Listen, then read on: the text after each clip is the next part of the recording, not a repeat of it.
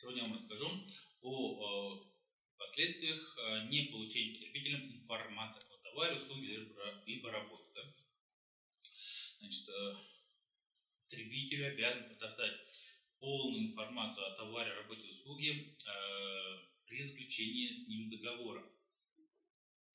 Э, это право потребителя получить незамедлительно всю информацию, которую он, ему требуется.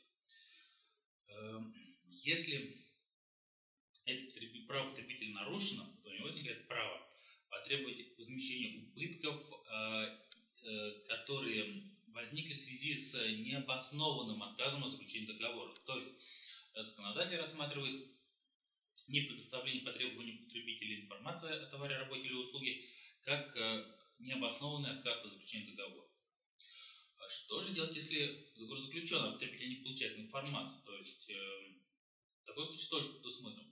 Если после заключения договора потребитель, э, несмотря на все его требования, не получает необходимую информацию о товаре, работе или услуге, э, то э, он вправе отказаться от исполнения договора и потребовать возврата оплаченных за товар, работу или услугу деньги.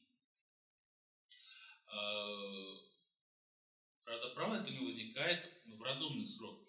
Другой вопрос, что понятие разумный срок это такое понятие относительно, и э, в случае спора судебного определяется уже на осмотрение суда, разумный срок был или неразумный, да, с учетом конкретных обстоятельств да, дела.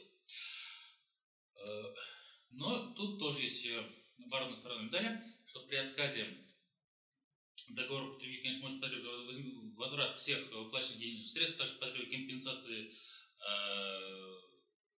убытков, да, вреда причиненного. А, но при этом он должен вернуть э, полученный по договору товар, э, либо результат работы или услуги.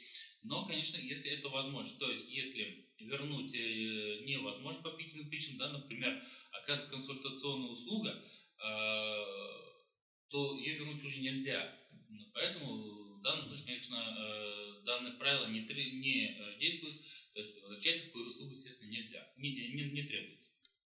Это вот Э, общие последствия э, нарушения права потребителя на получение информа полной информации о товаре, работе или услуге.